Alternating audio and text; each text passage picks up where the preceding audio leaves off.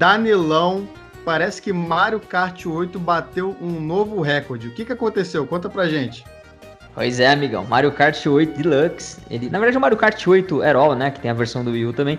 Ela se tornou, então, a versão mais vendida, né? O best-selling é, jogo de corrida lá nos Estados Unidos, na história da indústria dos games. O NPD Group, na verdade, que fez esse levantamento, né? Aí eles contabilizaram ali a versão do Wii U, que foi originalmente lançada em 2014, se eu não estou enganado, que bateu 8,45 milhões de unidades lá em setembro de 2020. E aí eles pegaram também a versão do, do Switch, que foi lançada também em 2017 e trouxeram e contabilizaram também até mais ou menos dezembro de 2020 com 33,41 milhões de unidades vendidas globalmente. Enfim, é um, é um sucesso. Ele é realmente o jogo de corrida mais bem sucedido na história dos Estados Unidos. Isso só contando mídias físicas, porque eles não conseguem contabilizar a mídia digital. Eu estou bastante ansioso para ver no começo do mês o fechamento do ano fiscal da Nintendo, quais serão esses números oficiais, cara. Mas não, Danilo, com o sucesso do Mario Kart 8 aí, o que eu quero ver mesmo é o Mario Kart 9, cara. Será que vem? Pra mim, para poder vir o Mario Kart 9, tem que ter todos os personagens na pegada do Smash Ultimate, cara. E aí, Leps, tá afim de jogar Mario Kart 9 nessa pegada aí, com todos os personagens? Já adianto que eu, eu acho que Mario Kart 9 é delírio coletivo, igual o novo Hollow Knight. Com esse sucesso aí, não tem por que lançar um novo Mario Kart, né? Por que, que você vai lançar um novo jogo com outro aí no pico de vendas ainda, né? É meio que jogar uma carta, jogar um zap, sendo que você já ganhou a rodada, não tem necessidade, né? Mas já adianta aqui que eu só jogo Mario Kart 9 se tiver um Hunter lá, né? Já que vai ser um Mario Kart 9 baseado em Smash aí, com todos os universos, que se não tiver Hunter, eu não vou jogar. aí sim, Leps. Já tá pensando até nos nos fighters, entre aspas, né, nos pilotos aí, seria um crossover fenomenal mesmo, se várias, várias marcas da, da indústria gamer que nem no Smash chegaria também no, no Mario Kart, eu não sei, mas seria legal, hein, Marcelão? Monster Hunter nesse crossover com Mario Kart 9, você aposta? Eu aposto, eu aposto, eu quero que tenha tudo possível. Já que o Leps falou de Hunter, que me lembra Monster Hunter, acho que a gente podia bater um papo aí sobre Monster Hunter Rise, né? Que tal? O que vocês acham? Bora? Bora! Então bora bater esse papo. Esse podcast é um oferecimento dos membros apoiadores do Clube Bate-Papo Nintendo. Vocês têm acesso a todas as edições antecipadamente, além de participar dos sorteios de jogos indies e lançamentos da Nintendo. Comprando qualquer coisa também na Amazon ou na nuvem com o nosso link, você ajuda o canal. Muito obrigado pelo seu apoio. Então bora bater esse papo.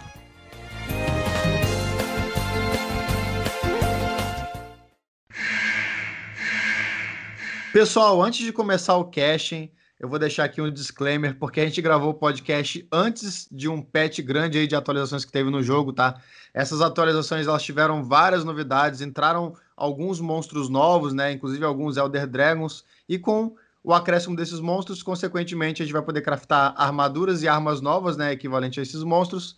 Entraram também alguns adornos novos, desbloqueio de rank, agora o rank máximo não é mais 7, agora você pode desbloquear até o 999. O level máximo dos amicães e dos amigatos foi para 50 e agora você também pode craftar armaduras em camadas para o seu personagem e para o amicão e o amigato.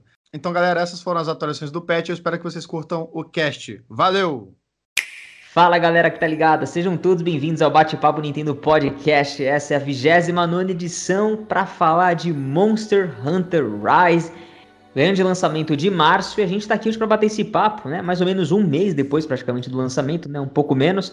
Jogamos muito e vamos conversar muito sobre isso. E é por isso que eu estou sempre acompanhado do host desse programa, Marcelo Quintanilha. Seja muito bem-vindo e obrigado.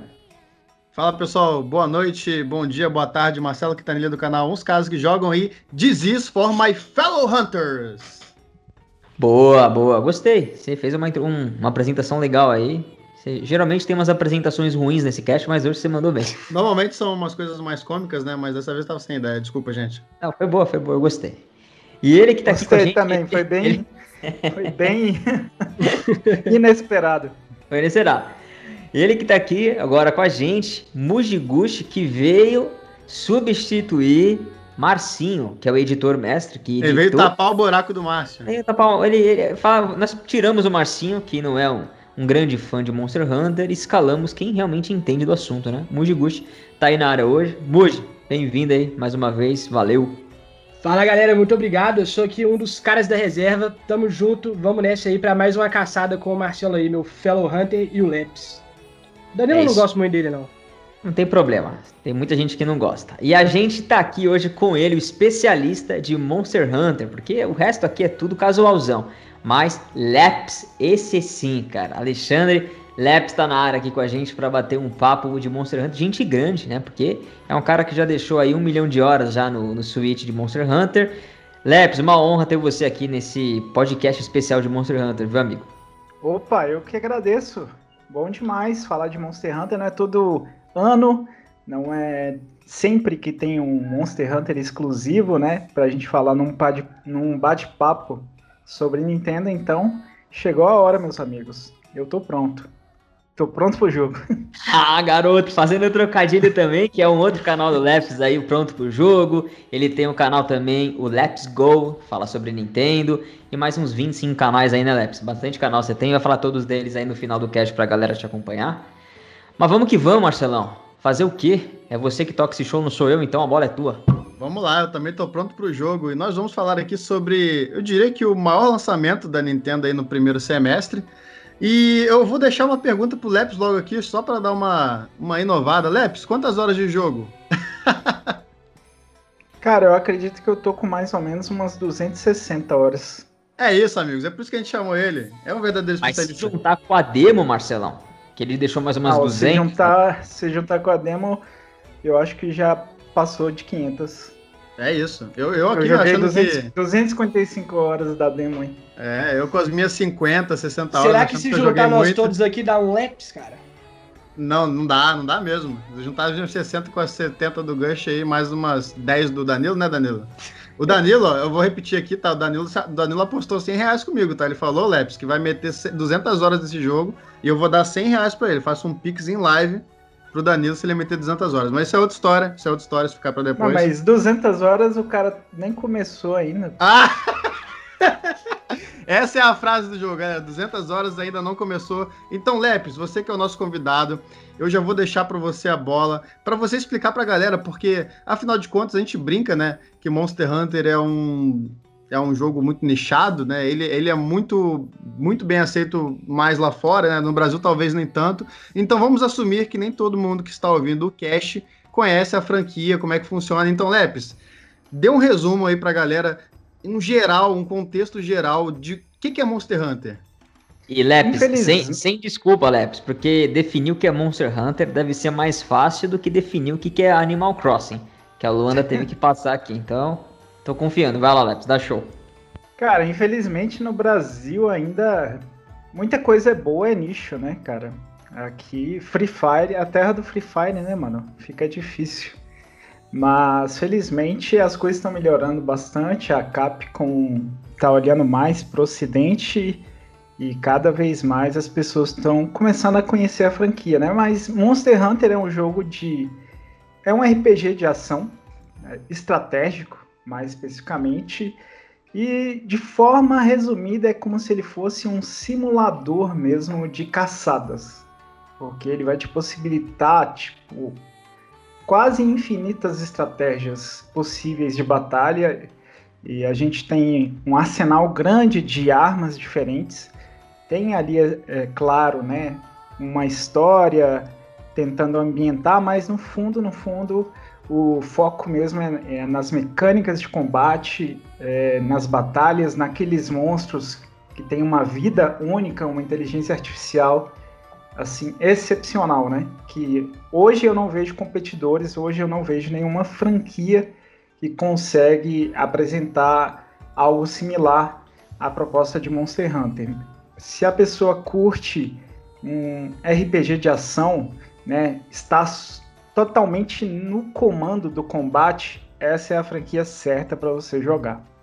Mas eu, eu, eu, senti, eu gostei da definição do Leps quando ele falou simulador de caçada. Eu acho que é, é uma boa definição. O nome do jogo já está dizendo, né? Monster Hunter é caçador de monstro. A gente, no final das contas, caça monstro o tempo todo. Mas a, a gente resumir somente a isso parece que é muito simples, né, Gush? Mas é, eu e o Gush, a gente, a gente já brincou muito com isso. Mas o jogo ele tem uma profundidade. A gente tem que tentar ali arranjar uma melhor arma possível, uma armadura adequada para enfrentar o monstro X e talvez não seja adequada para enfrentar o monstro Y. E isso rende bastante, bastante horas, né? Porque a gente tem bastante trabalho a fazer, apesar de parecer simples. É, mas sempre tem uma história ali por trás, né, Gus? Sim, tem uma historinha, igual o Leps falou, geralmente sempre ela é meio que plano de fundo, certo? É, ela, não, ela não chega a se aprofundar muito, tem, tem um pequeno lore, inclusive no Monster Hunter Rise, eles, eles incluíram um pouco mais nisso, que tem como você meio que explorar os ambientes para procurar artefatos que tem um pouco mais de história ali, mas é realmente algo bem, bem superficial, é bem extra, assim. O, o brilho do jogo, realmente, como o Leves falou, tá ali na gameplay e é bem legal, cara. Vai ter, uma, vai ter uma diferença, Marcelão, também na forma com que cada um joga o Monster Hunter, né? Você vê que tem gente que gosta de ficar no single player e cada caçada, cada monstro lá, o cara usa todo o tempo que tem, planeja, fica dando um rolê lá no mapa, pegando alguns itens e animais para poder te fortalecer, né, para facilitar a tua caçada, né, e, e, experimentar novas armas. Então, cada um tem uma, um modo de jogo. E eu sou mais já do tipo, escolhe a missão, come lá a, a, os donguinhos de coelho, que eu sou louco para comer aquela comida agora na vida real. Eu vi como é que faz a receita e eu quero fazer. É legal, cara, uns bolinhos de tofu, de queijo lá, umas coisas meio legal que eles fazem. Eu gostei. E achei legal que eles tenham colocado essa parte de comida no jogo de, desse formato, né? Diferente dos outros. E eu, eu, eu vou pro, pra caçada e, cara, vou direto para cima do bicho lá e, cara, 20 minutinhos já finaliza a missão. Então, é, é, eu acho que ele, o jogo te dá muita liberdade, sabe? para você escolher a forma com que você quer jogar, se você quer jogar multiplayer, single player, se você quer ir no modo difícil, no modo fácil, com uma arma difícil, uma arma fácil, enfim, fácil entre aspas, né? Você tem que dominar de qualquer jeito a, a, o moveset de cada arma, que é bem diferente. Aliás, cada arma desse jogo, a gente vai falar delas aí, parece que é um jogo diferente, né, Leps? Sim, cara, agora, voltando um pouquinho nessa questão da história, né? Desde o Monster Hunter 4 Ultimate, eles já começaram a colocar um, um, embasamento um pouco melhor na questão da história. O Road meio que trouxe ao ápice isso. Ele tem um, ele puxa para o realismo, a lore dele é mais caprichada, tanto a questão mesmo das cutscenes tem um capricho enorme mesmo. Depois tem a expansão Iceborne que consegue melhorar isso ainda mais. Eu acho que o Rise ele começou o desenvolvimento um pouco antes do Road ele não teve esse mesmo capricho nessa questão das cutscenes, né? Você vê que ele foi um pouco mais simplificado, porque ele meio que insere uma cena de monstro antes de começar a caçada, mas uma cena muito bem feita, né? Muito caprichadinha também. Road era diferente, a gente jogava ali no mapa, aí começava, você começava a fazer, por exemplo, a investigação, começava a pegar algumas pegadas, acontecia alguma coisa, de repente no mapa Aí sim, já começava uma história, ele tinha um embasamento melhor, sabe? E as cenas ainda mais caprichadas, tipo, era mais ligada ao gameplay. Está ali no meio do mapa, de repente acontece alguma coisa inesperada, aí mostra uma cena, aí começa de fato uma caçada ou uma preparação para uma caçada posteriormente. A história tá bem assim, bem desenvolvida, eu acho que eles vão começar cada vez mais trazer, trazer um foco mesmo na lore, porque isso, de certa forma, também contribui bastante para a imersão do jogador, no meu ponto de vista. O Rise foi um pouco abaixo nesse quesito, mas ainda assim é, tem a, a, história de fundo ali que tá bem legalzinha também. Agora, sobre as armas que você perguntou, cara, cada arma ali, quando você muda, é um jogo diferente. Tipo assim, joguei, sei lá, 250 horas. Mas eu posso te falar que eu tô dominando muito, muito, muito bem uma arma específica. Se eu pegar outra e for jogar contra os mesmos monstros, meu desempenho vai ser muito pior. Então, muito provavelmente eu vou ter que treinar aí sei lá, digamos mais umas 70 horas pelo menos para começar a dominar bem uma outra arma, porque muda completamente a sua abordagem cada arma, cada match, né? Você tem um conjunto aí de pelo menos 40 monstros. Cada monstro tem um conjunto de movesets completamente diferente um do outro. E cada arma também tem a sua movimentação, a sua cadência completamente diferente. Começa a combinar agora a, a movimentação da arma com cada monstro. Aí você para para pensar que realmente são jogos diferentes e para você dominar todas contra todos os monstros, meu amigo, você vai ter que jogar muito. Muito mesmo. Por isso que eu falo, 200 horas você nem e começou. O, o Rise tá com quantas armas? 14, 14 é, tipos de armas. 14 tipos de armas. Para resumir, para quem não conhece, gente, é, você pode fazer uma equivalência como se cada arma fosse uma classe diferente. Então, por exemplo, eu, eu jogo com Dual Sword, então eu posso, posso ser comparado de repente a um assassino. Então tem um cara que ele vai jogar com arco, então ele vai ser o arqueiro. Vai ter um cara que vai jogar com uma espada mais pesada né? Então, a arma ela realmente varia muito aqui, porque tem uma arma que é, é aquela que é mais para suporte, né? Como é que é o nome, Gush? Hunting Horn, o chifre da de caçador. Sim, que ela dá uns buffs no, nos aliados. E, é, meu, no meu ponto de vista, né? É, realmente tem um single player ali, mas ele, ele tá bastante curto por enquanto. Eu acho que o jogo brilha bastante no multiplayer, que a gente consegue fazer uma parede de até quatro jogadores e jogar com os, com os amigos. É muito divertido, né, Daniel?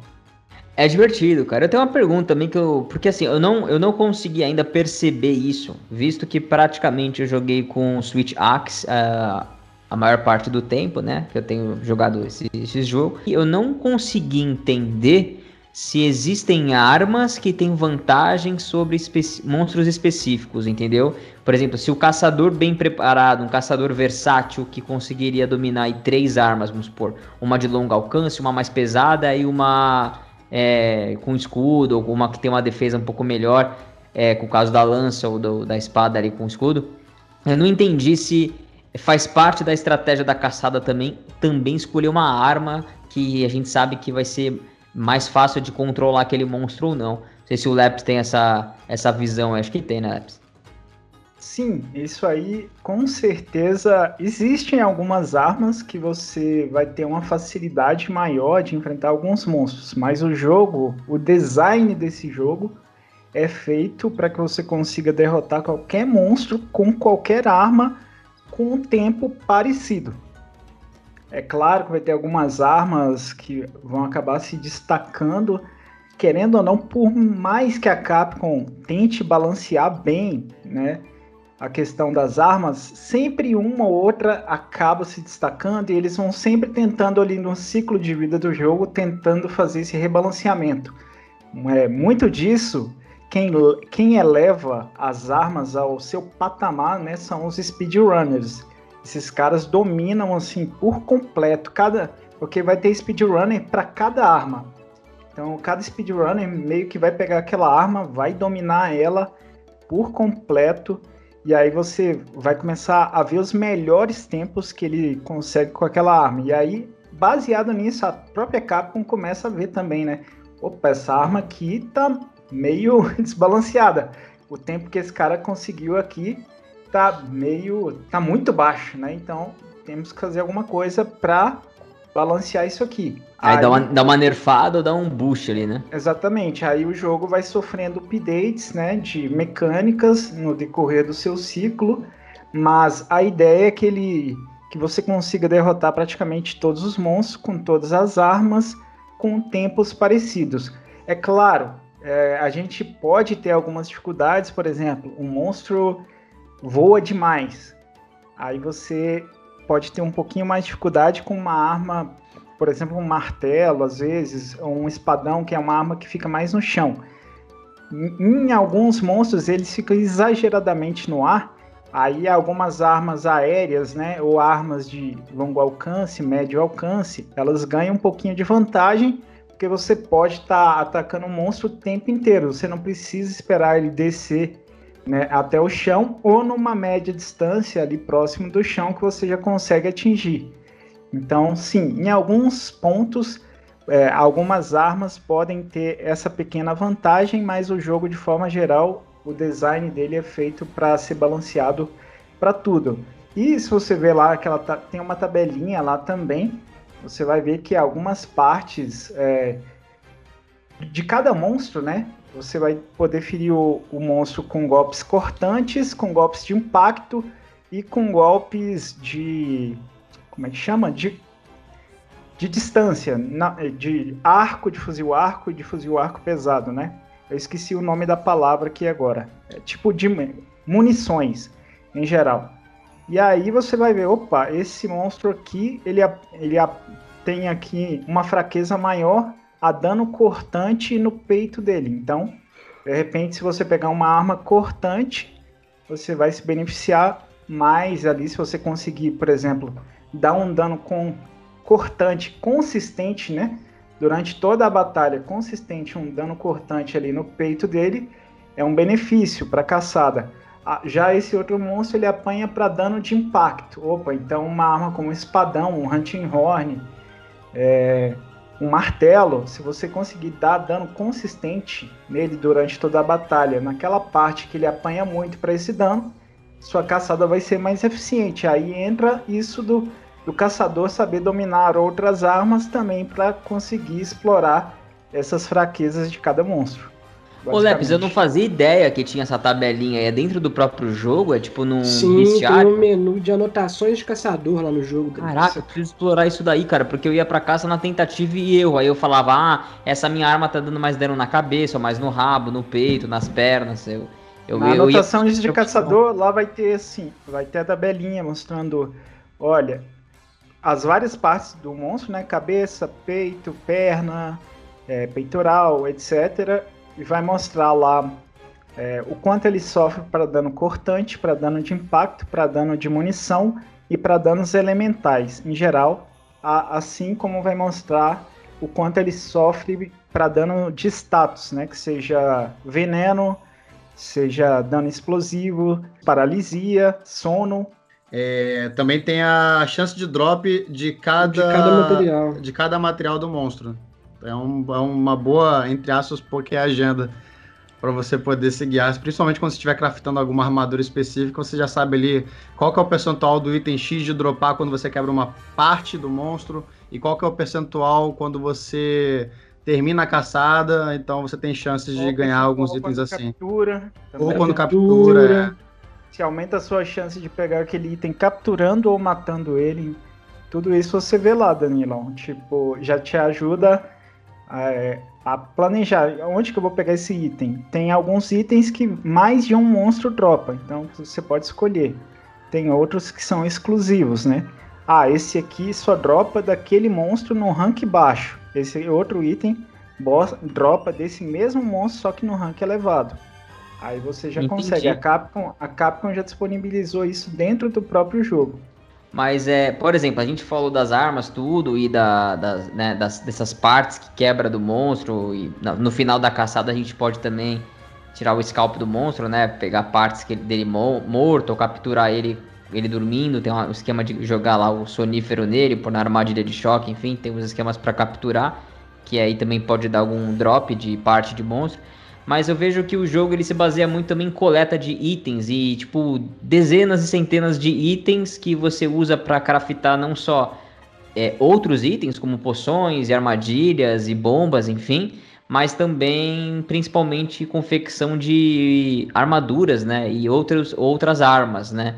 E, e, todos os. Parece que todas as armas e armaduras são baseadas nos monstros que você mata. Então, parece que para cada monstro existe um set. Eu vou pegar o Magnamalos, que acho que é o monstro principal aí, e eu consegui fazer algumas partes do Magnamalos, mas eu fiquei na dúvida. Eu queria saber se o Leps poderia tirar essa dúvida, que é o seguinte: se eu faço uma armadura do Magnamalos, vamos supor, eu finalizei aquela armadura, acabou, ou vai ter lá na frente uma outra versão dessa armadura do Magnamalos mais forte? Ou não, é sempre eu faço a armadura do Magnamalos e aí depois pra frente libera upgrade dessa armadura. Como é que funciona, cara? Então, no rank elevado você já tem a armadura definitiva dele. No rank baixo é a armadura básica. Todas Mas é a mesma aparência? Primeira pergunta, é a mesma aparência? Nos jogos antigos não era a mesma aparência. No Rise é a mesma aparência. Foi uma das coisas que, no meu ponto de vista, a Capcom pecou, né? Ah, não. Era tão legal falar que estava com uma armadura daquele monstro na, no nível alto e com aquela modificação um pouco mais exagerada. O visual, pela primeira vez, é o mesmo. Ele era ligeiramente diferente, sabe? Eu não sei se foi uma escolha deles, porque, assim, as armaduras de rank baixo, né? É, de fato, elas são. O rank baixo, como um todo, é um tutorial.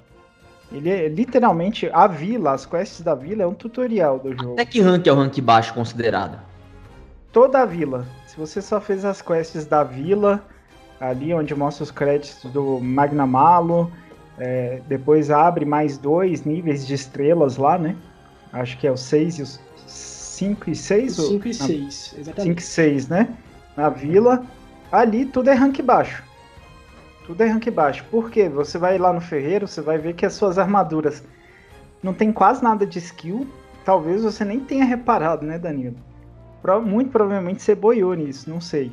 Quando você aperta o, o analógico R em cima de uma peça de armadura no ferreiro, cada peça de armadura tem uma skill atrelada a ela.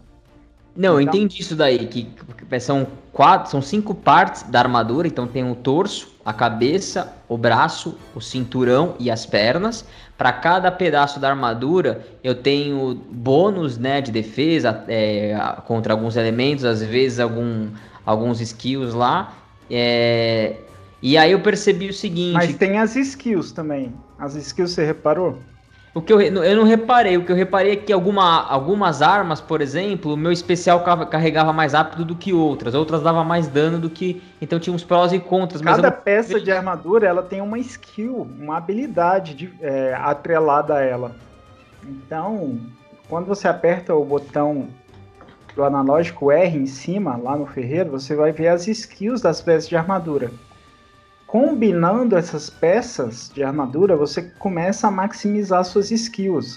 E, o que, e você que vai atrás das skills que são interessantes para a arma que você está jogando.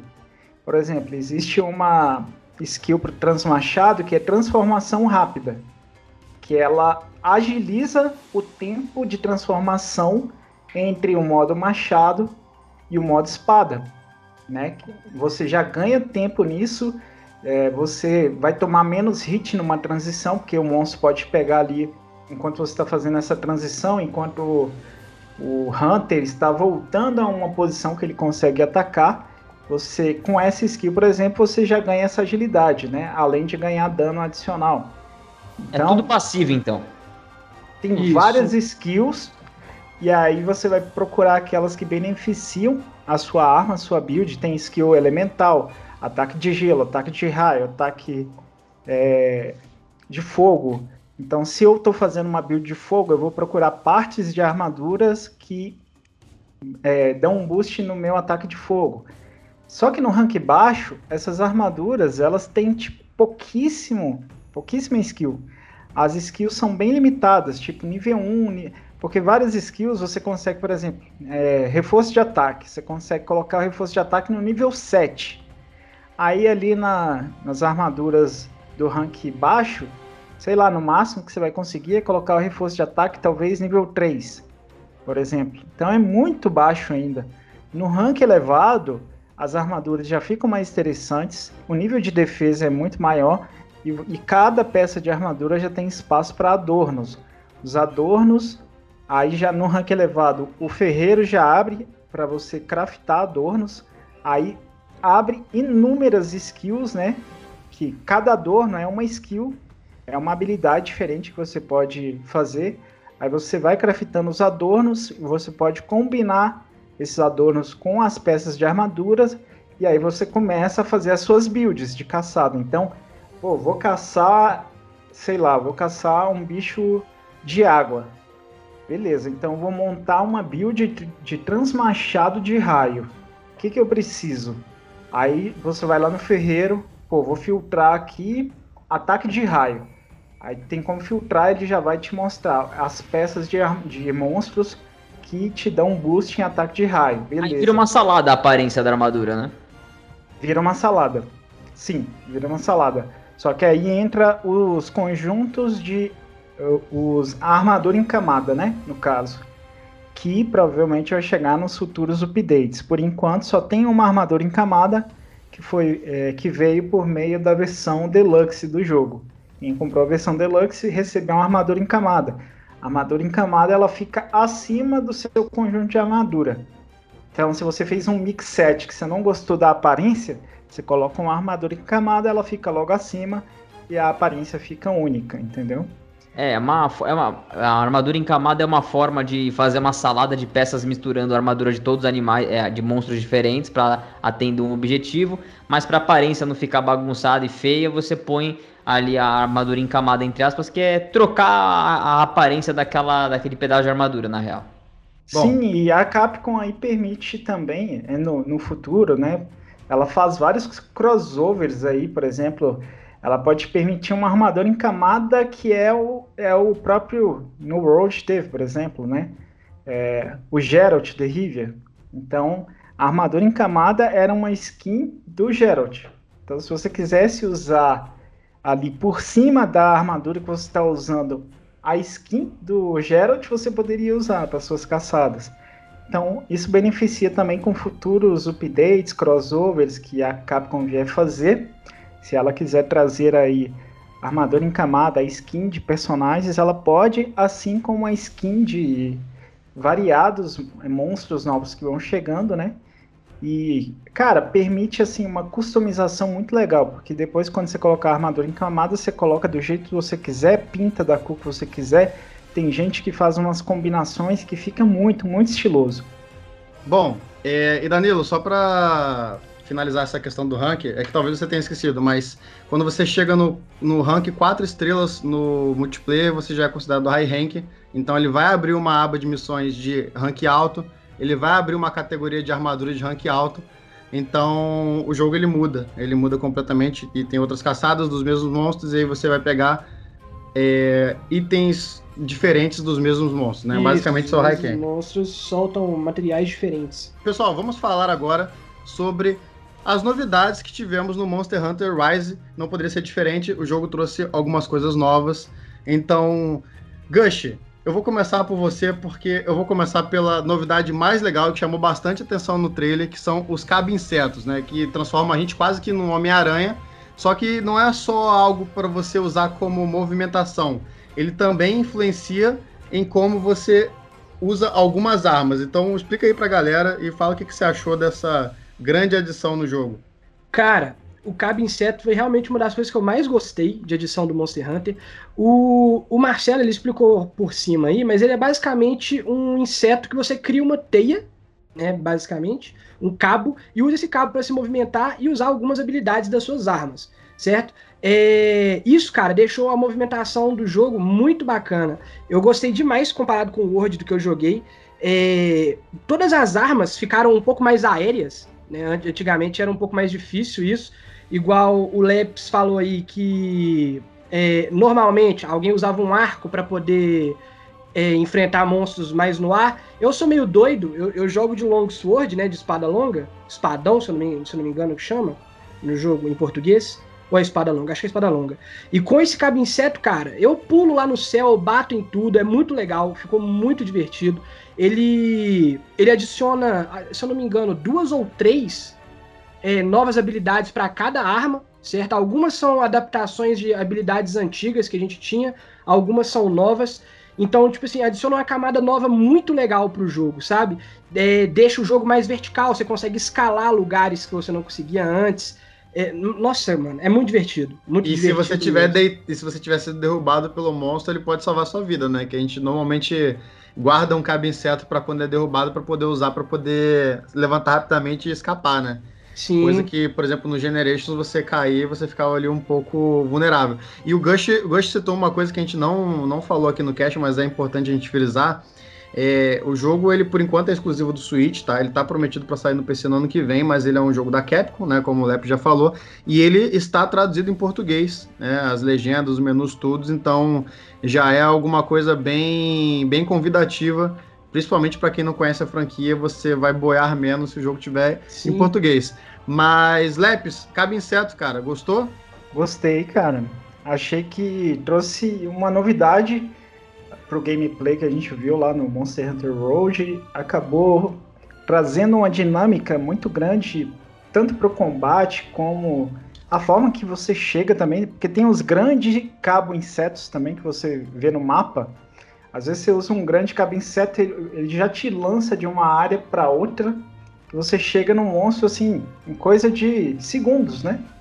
O foco ficou muito na dinâmica de combate, você de colocar você ali de cara com o monstro muito rapidamente. E na parte das armas, né? o Cabo Inseto também deu uma renovada. O gameplay ali do, do Road Iceborne já estava muito apurado, já estava muito divertido e eu achei que deu uma inovada boa, que nem o Gust falou. É, várias armas agora elas conseguem um combate aéreo de certa forma, inclusive a Longsword, que é uma arma que você combate mais no chão. Você pode utilizar ali, por exemplo, o quebrador de elmo, só que agora você mira o cabo inseto, mesmo que o monstro estiver voando, um Hatian ali estiver voando, você mira para o alto, consegue executar o golpe aéreo mesmo com uma arma que comumente nos jogos antigos era terrestre, né? Agora, por exemplo, o martelo também, que sofria um pouco com alguns monstros aéreos, meu amigo, agora o martelo é voador, cara. Várias armas agora são ganharam é, combos aéreos muito bons, né? eu achei que ficou excelente. De forma geral, sim, acho que a Wirebug foi uma boa adição. Resta saber, né? Assim, para os iniciantes, com certeza foi uma coisa excelente. Agora eu quero saber quando a Capcom tirar isso, porque cada jogo costuma ter suas mecânicas únicas. Se eles tirarem isso, que, que esses novatos vão achar no futuro, né? se eles vão conseguir voltar, se adaptar ao que era, porque muito disso aí, né, desses combos aéreos, essas coisas não tinha antes. De fato, de fato.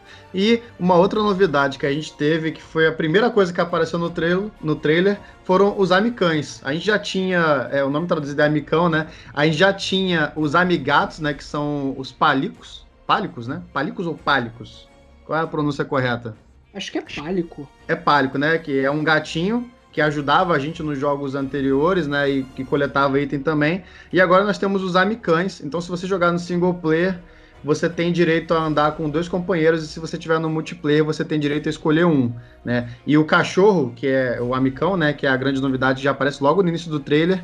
Ele serve tanto para combater, então você também consegue inclusive craftar armadura e armas para ele do set dos monstros também, então você consegue colocar ele é, com o mesmo set que você, né? E serve como montaria, que ao meu ver é, é, é a melhor coisa, porque se o jogo já tinha ficado mais dinâmico com o, os cabincetos, você poder correr atrás de um monstro em fuga em cima do amicão é melhor ainda, cara, do que ficar correndo. Então, Danilão, você chegou a jogar bastante o Generations comigo no Switch e a gente tinha que ficar andando, né, atrás dos monstros. O que, que você achou dessa edição? Eu achei que tira um pouco do tédio do jogo, né? Aquela, aquele trigger que pode dar até para algumas pessoas a preguiça de fazer uma nova caçada tal. Porque ele é muito dinâmico. Você entra, seja tem várias, na verdade, melhorias de qualidade de vida nesse jogo. Primeiro que quando você vai para caçada, se você esqueceu de comer na cidade ou comprar ou, ou encher tua bolsa ou fazer alguma coisa, você pode ir direto na tenda lá no começo da, da, da, da caçada e já fazer o que você esqueceu de fazer na cidade. Então ele trouxe várias coisas legais.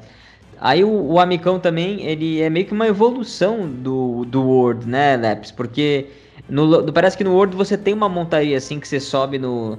E, e, e ele te leva, mas meio que num, num, trilho, entre aspas, né? Como se fosse um caminho pré-definido pré para ele correr, você só fica assistindo ele andar. E a, aqui no, no Rise parece que é uma evolução que te permite movimentar livremente o, o, cachorrinho lá, vira montaria também. Ele é. Escalar a parede, inclusive. Escalar alguma parede, um pouquinho da parede, dependendo da parede, tem a vegetação, né? Mas diferente do Hunter que consegue instalar, é, escalar qualquer coisa, o, o cachorrinho não consegue escalar tudo. Mas eu achei maravilhoso, cara, porque você ganha mobilidade no jogo, não só com cabo inseto, que nem vocês estavam comentando antes, mas também na navegação do mapa. Então, o mapa não tem mais load de área, você é, é, consegue meio que abrir, explorar o mapa e ir liberando as áreas e depois fica gravado o que, que você é, é, liberou daquela área. você tem algumas side quests que você faz durante a campanha que te libera postos avançados no mapa da caça e permite com que você possa fazer a viagem rápida através do menu de mapa e faz com que você às vezes numa caçada ganhe meta, tipo você se teleporta praticamente para mais perto do monstro assim. Então são várias adições, várias adições de mobilidade, né, que eu acho que fizeram toda a diferença no jogo. E eu não consigo mais ver nenhum Monster Hunter sem uh, essas facilidades. E o Amicão ele chegou para conquistar corações, cara, porque pelo menos aqui no Brasil, pelo que eu percebo assim que as pessoas gostam mais de cachorro do que de gato. Ah, não, aí você vai começar a entrar nessa discussão aqui. Não, não é, não que eu não goste de gato, eu só acho que popularmente no Brasil o cachorro é mais popular. Mas não, no, eu, eu acho, no eu Japão acho que é o gato, entendeu? Aí É, mas, mas eu acho que no geral o gato, né, a, a gente vai entrar numa discussão meio aleatória aqui, mas acho que é importante, né? É aquela mesma coisa de biscoito ou bolacha, mas eu ia falar isso quando eu ia puxar a fala pro Gush. É, é, tem aquela, sempre aquela história de que o cachorro é mais amigo do homem, o gato é mais frio. Eu, particularmente, prefiro o gato, tá? Mas no Monster Hunter eu prefiro o, o cachorro. E Gancho, eu te pergunto, você prefere gato ou cachorro? Pessoalmente ou no Monster Hunter? Ambos.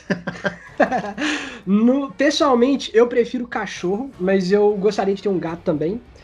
E, e no Monster Hunter, eu prefiro o gato, apesar do cachorro ser muito legal também porque, porque é mais bonito ou você, você tá querendo dizer mais na gameplay porque é questão da em, coleta ambos, de cara. Em ambos, cara, porque eu fiquei perdidamente apaixonado pelos gatos do Dango, velho. Não ah, tem como, cara. Eles são muito bonitinhos. Para quem não, para quem não sabe, esses gatos do Dango é, são os gatos que cozinham é, é, depois vocês procurem aí no YouTube, quando você vai pedir a comida, eles fazem lá todo um malabarismo lá com os ingredientes, cozinham para você antes da caçada. Realmente Ficam é. cantando. Fica jogando é muito assim, bonitinho, ó. cara. Fica gemendo, é gostoso. Como é que é a música, Danilo? E a menininha fica junto assim, ó. E é uma animação de malabarismo. O Leps é fã. Tá, o Leps, cachorro gato na vida e no Monster Hunter. Cachorro wins, né, mano? Nunca tive gato e nem tenho vontade. Chupa, Marcelo, chupa! Mas no jogo eu não consigo decidir ainda não, cara, porque os gatos sempre foram minha companhia de caçadas, né? O que eu posso dizer é que os cachorros chegaram para ficar. Vai ser difícil também largar deles, né? Porque acho que foi uma adição muito carismática, né? Não só do ponto de vista ali que ajuda muito na dinâmica da caçada, ajuda você também conseguir afiar a arma enquanto tá no meio do combate, isso aí é muito bom, né? Você não ficar ali parado na cara do monstro afiando a arma. Ainda tem um lado carismático, né? De você ter o cachorro ali do lado, você entra no acampamento, ele tá ali do seu lado também. Cara, é muito legal. Eu, eu não vejo mais a Capcom deixando de lado os Palamutes e confirmando o que o Danilo tinha perguntado, sim, no Iceborne tinha um conceito inicial dos doguinhos, né? Você tinha algumas vidas nativas ali dos mapas, você ia meio que completando alguns objetivos, aumentando o nível de amizade é, do seu gato com essas vidas nativas, e aí chegava um ponto que essas vidas nativas elas poderiam ser usadas como montaria. E aí eles meio que tinham seguiam um trilho mesmo. Ele ou, ou ele procurava itens que você queria, ou você podia colocar ele para ir até onde o monstro estava. Então ele começava a seguir um trilho até te levar no monstro, já agilizava, né? Era mais rápido do que andar com o Hunter e tal. E aí e esse conceito evoluiu para o Palamute, para o Amicão aqui no Monster Hunter Rise, que eu particularmente gostei demais. Ainda tenho que explorar bastante assim a questão dos Amicães, começar a testar os vários tipos de habilidades de cada um, mas é legal que ele gruda ali no monstro, bicho. E o monstro, por exemplo, ele tá prestes a te causar um ataque, o amicão vai lá, gruda nele, dá uma mordida, às vezes gruda na cabeça dele ou nas costas. O monstro ia te dar um ataque, ele para porque ele fica incomodado com aquela mordida, ele fica tentando se livrar do cachorro. É muito maneiro, mano, eu gostei bastante. Os cachorros são mais inteligentes que os gatos, você sabe, né, o, o, o, o, o Leps, é por isso que o gato tem sete vidas e o cachorro tem só uma. Ah. Mas é, eu, eu senti que os cachorros, eles são mais inteligentes, te ajudam mais na... Eles são mais suporte, eles dão menos dano, me parece, e te salvam mais quando você fica tonto e fica ali, né, é, é, esperando alguém te ajudar.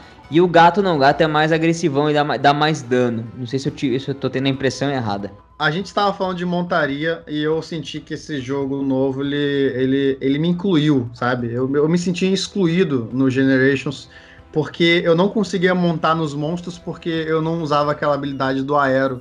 E esse jogo ele foi exclusivo porque além de você montar nos cachorros, você consegue montar qualquer monstro independente da arma.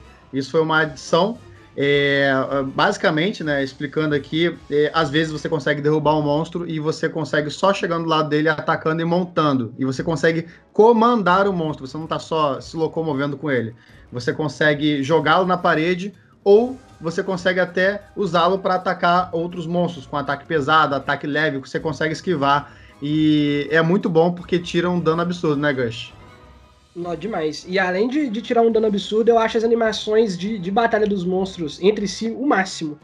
Tipo assim, quando você bate muito com um monstro em outro, você começa a encher uma barra de tipo especial desse monstro. E quando você enche essa barra, você pode usar tipo um ultimate do monstro ali no outro e todos são legais, cara. Não teve um que eu fiz que, não, que eu não achei o máximo. Tem monstro que dispara laser, tem monstro que dá umas pirueta doida. É muito legal, cara. No, esse jogo tá o máximo. Essa mecânica de, de montar os monstros é muito legal. E outra coisa, Marcelo, antigamente dava sim para você montar os monstros com qualquer arma, não só com a habilidade aérea ou do Generations, mas a mecânica de montaria era um pouco diferente, sim. né?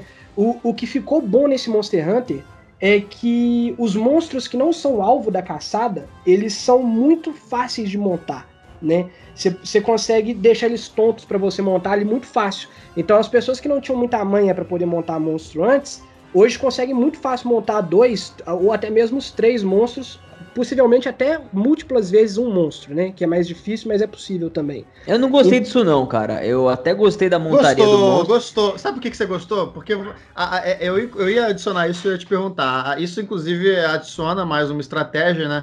É, e eu falo isso apontando pro Danilão, porque ele é o cara que ele some no meio da caçada, aí quando você olha, ele tá vindo de longe com o monstro que ele foi lá atrás para poder montar e trazer para dar mais dano. Como é que você vai me falar que você não gostou disso, Danilo? Não, eu gostei da montaria, do esquema de poder montar no monstro, mas eu não gostei da facilidade que é de montar nos monstros que não são alvo da caçada. Justamente por isso. Tipo, você sai em quatro para caçar o monstro, que já é uma covardia. Aí você chega lá e, tipo, no meio do caminho, que o monstro geralmente mais forte do alvo tá mais longe no mapa. Aí você passa esbarrando nos monstros adicionais do mapa, já aproveita, já pega ele, já leva de montaria, espanca o monstro, arranca metade da vida do, do monstro que é o alvo. E aí não, não, não devia ser fácil assim. É legal a, a, parte de poder montar no monstro, eu acho legal. Mas podia tipo, ser assim: todo monstro que você tá batalhando eventualmente ele vai ficar tonto e montável, porque é legal, você pode montar, dar um dinamismo a mais para a batalha.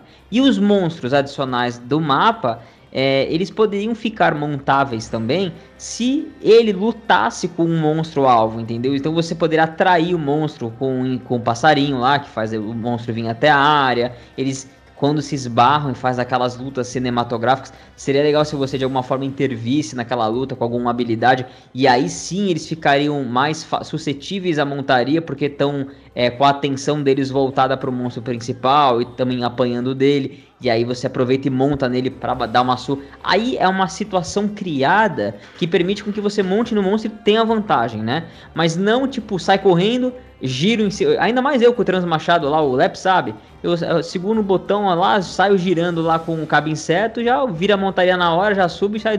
Não dá, né, cara? Aí é, é, é, é uma estratégia, mas meio que rouba, entendeu? É, eu não sei se eu consegui explicar. Lepes, eu só quero que você diga uma coisa. Você tem todo o direito de discordar do Danilo que é uma covardia 4 contra um monstro, porque eu não acho.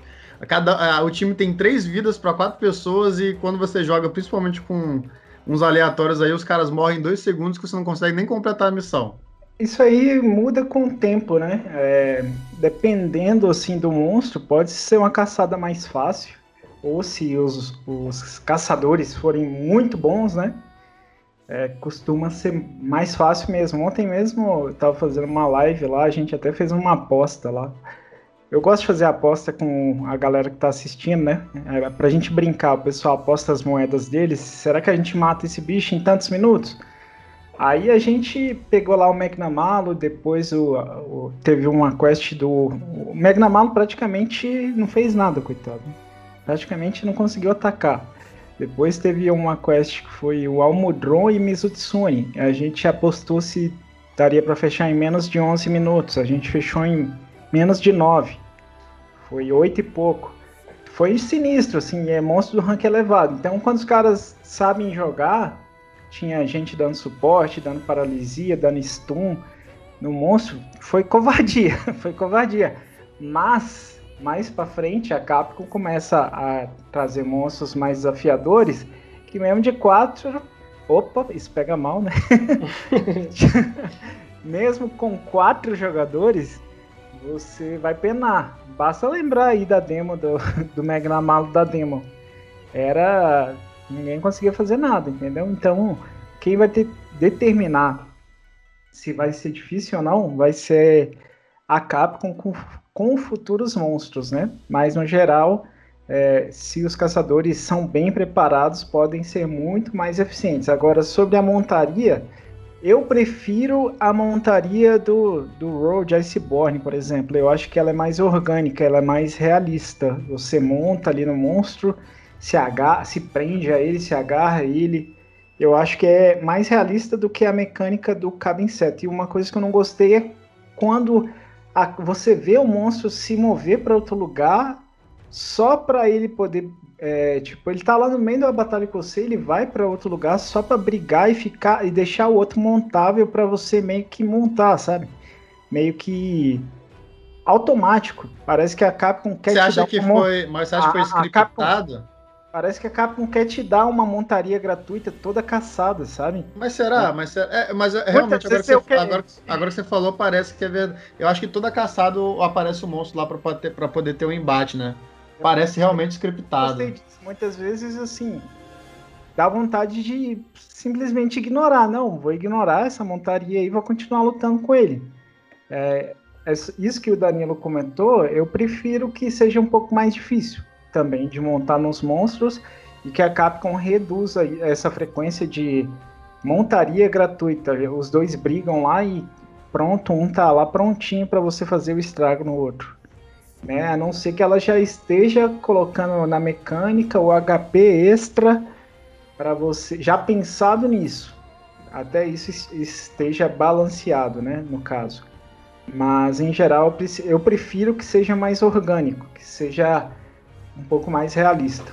É, eu, entendi, eu entendi a opinião de vocês. É, eu, gosto da montaria, mas eu, eu entendi o que, vocês é, o que vocês querem dizer com isso. Realmente é, deu uma facilitada assim na vida e mesmo que você tente evitar montar, se você tiver com três caras, alguém vai, alguém vai correr lá para montar, porque já cresce os olhos da galera, as pessoas correm lá para montar e para poder dar o dano. Mas enfim. No Generations, Marcelo, lembra que só poucos caçadores podiam, podiam montar então, e bater mas um aí, pouco. Mas aí, por isso que eu falei que eu me senti incluído, porque no Generations você era um desses caras que tinha a habilidade de poder pular e montar, e eu nunca conseguia montar só quando o monstro estava perto de uma às vezes uma beirada, aí eu, eu tinha que pular de cima da beirada para poder calhar de cair ali em cima do monstro e montar. Né? Era uma coisa inerente à, à sua habilidade, não era algo para todo mundo, né? Mas mesmo, mesmo inerente difícil. à minha habilidade, não era fácil de se fazer. É que depois eu peguei as manhas lá, mas tipo, é... tinha que ser algo mais raro. É só isso. Ia eu ficar entendi. perfeito. Eu entendi, eu entendi. Tudo isso é controlável pela Capcom, entendeu? Por é. update. Se ela quiser fazer Tirar. um monstro, um monstro novo chegou e o dano de montaria dele é muito maior, você vai ter que espancar ele muito mais até de chegar, ficar num estado que ele seja montável, né? Será que essa montaria é para fazer um crossover com Monster Hunter Stories 2, cara? Porque a, gente, a Capcom falou que teria alguma ligação entre esses jogos, né? Você vê que essa montaria aí é muito similar lá do Stories pode ser que tenha alguma coisa a ver também, né? Mas. Sim, mas no você também voa, né, Lep? Não sei se você evoluiu no jogo o suficiente. Até um spoiler para quem não jogou aí, desculpa, desculpa, tá? Mas já. Se, se você não jogou o Monster Hunter Stories até hoje, você merece tomar esse spoiler. Você tem uma montaria lá que você voa com ela pelo cenário. Então, tipo, é, uma, é, e é um voo livre, cara. O bagulho é lindo. Num 3DS rodando a 240p, lá, sei lá qual é aquela telinha de baixa resolução, enfim, mas fica legal, fica divertido. E eu fiquei imaginando mesmo o, isso aí que você falou, entendeu? Uma, uma área bem grande para você voar, explorar e, e, e, poder, pelo menos, ter uma montaria voadora. Isso eu acho que seria legal pra caramba, cara. E por último, amigos, mas não menos importante, nós tivemos a adição do Frenesi, que eu particularmente sou um grande fã de Tower Defense. Vou ter que explicar o conceito de Tower Defense para vocês. Mas meio que eles adicionaram ali um, um, um, tipo de missão que é meio Torre Defense, né? Torre Defense, para quem não sabe, e como o próprio nome diz, né? É, é defesa de torre, né? Ou defesa usando torre. A gente tem vários jogos de tipo, isso era muito famoso na época do primeiro Dota, que as pessoas faziam um mapa de Warcraft 3 de Torre Defense, que era você construir várias torres para poder se defender contra ondas, né? Waves é, hordas de inimigos e as torres iam ali atacando automaticamente para você defender. E eles adicionaram um, um, um, tipo de missão no Monster Hunter Rise que é o Frenesi, que é basicamente um Tower Defense. Você constrói algumas estruturas para defender, algumas que atiram automaticamente. Você consegue comandar algumas e mirar e atirar.